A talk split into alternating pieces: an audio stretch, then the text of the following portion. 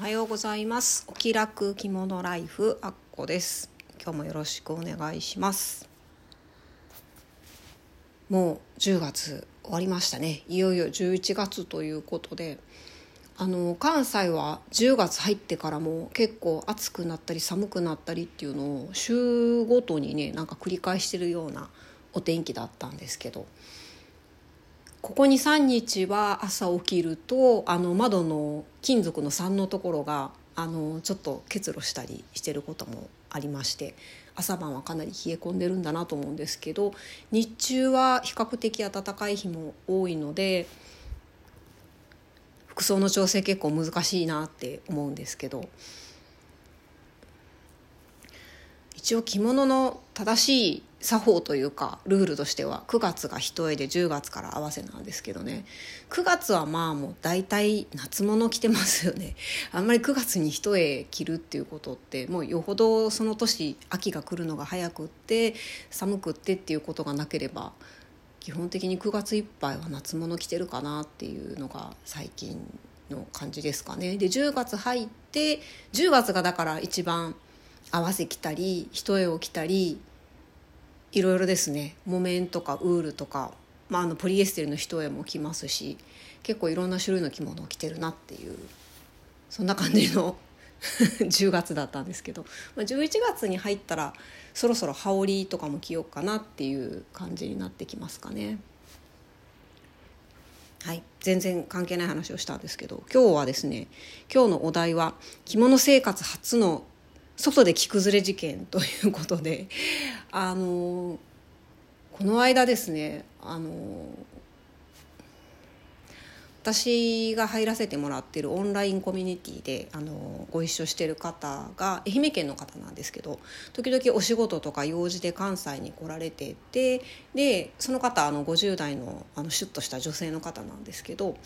その方があの着物にね興味があるというかもともとお母様の着物がお家にたくさんあるらしくってそれを仕立て直していきたいなとかあのやっぱり年齢重ねてくると洋服ってだんだんときめかなくなりますよねってその方おっしゃってたんですけど、まあ、確かに私もそれは思い当たる節があるなって思うんですけどまあそんなこんなでですねあのお着物を普段着にされたいということでいろいろ相談に乗らせていただいたりとかしてる方がいらっしゃいまして、まあ、その方がまた関西に来られてたので、まあ、一緒にちょっとお出かけしたんですね。そのオンラインコミュニティのセミナーがあったので、まあ、そのセミナーに一緒に参加して、まあ、その後一緒にあのちょっと街をブラブラしたっていうような感じだったんですけれども。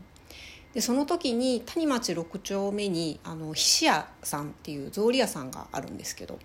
あのこちらに履物を一足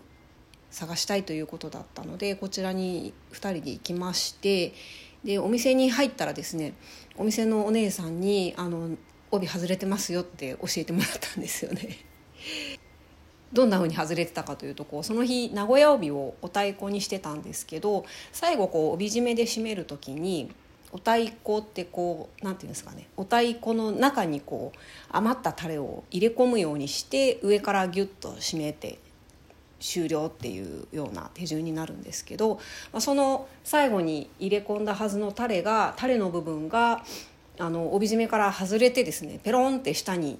からこう帯枕から一直線にこうタレがベロンってなってたような状態になってるということに気がつきましてちょっとどの段階でそうなってたのかわからないんですけど、まあ、そんなの初めてだったんですね。今まで私あんまりそういう着崩れまあ細かい着崩れはあるんですけど着崩れにも大丈夫な着崩れと大丈夫じゃない着崩れっていうのがあるなって思うんですけど大丈夫じゃない状態になってしまったのはあの7年ぐらいの着物生活の中で初めてでしてちょっと慌てたんですけどね。ただあのラッキーなことにたまたまいたのが草履屋さんだったのであのもうビニール紐でもいいやと思って紐なんか1本ないですかねって店員さんにお聞きしたらあのディスプレイに使ってた浴衣にね着せてた浴衣を着せる時に使ってた腰紐が出てきたんですよ奇跡的に なのでこれを使ってあの使わせていただいて普通にあのちゃちゃっと直して事なきを得たという感じだったんですけどね。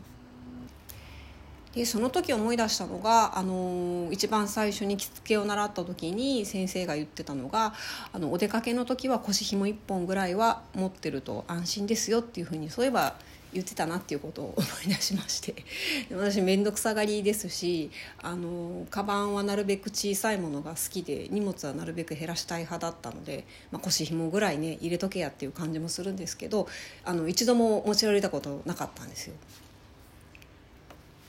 でこの着崩れ事件があってからどうしたかっていうとその後も全然持ち歩いてはいないんですけどただあの名古屋帯を締める時にですね最後に帯締めでこう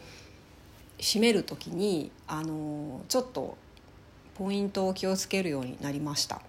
あの帯締めって結構ねこう着付け教室とか行くともう本当私はあの私が教わった言い方をそのまま言うともう親の敵と思ってギュッて締めてくださいっていうふうに先生に言われたんですけどね、まあ、最後にね帯全体を支えるあのタレの部分を支える紐なのでもうギュッと結ばないといけないっていうのは確かにそうなんですけど着物ってこう全般的に言えることなんですけど私腰紐を締める時とかもそういうの気をつけてるんですけどあの背中側って結構こうギュッといってもそんなに苦しくないし圧迫感ないし。痛くもないんですよね。でも前側をギュッと締めるとあの結構グエってなったり苦しいんですよ。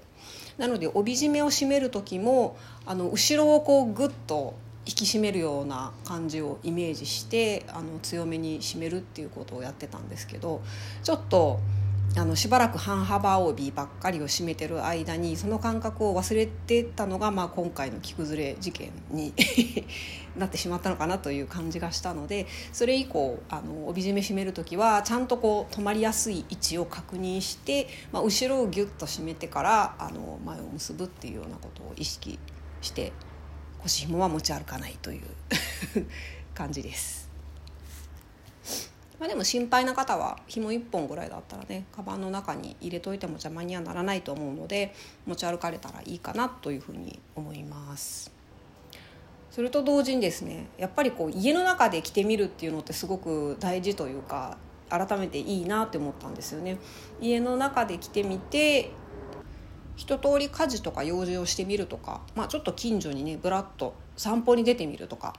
っていうことをしてみるとあこういうところが着崩れやすいんだなっていうことが分かったりとかあ自分の着付けはあのちゃんと着崩れないようにできてるから大丈夫だだなっていう自信になったりとかしますので、まあ、着物で出かける前のワンクッションとしてですね家の中で着てあのあとはまあ近所を歩くとかしてあのちょっと動いてみるっていうのをするのはいいんじゃないかなっていうふうに思いました。今日はこんな感じです。聞いていただいてありがとうございます。あっこでした。さようなら。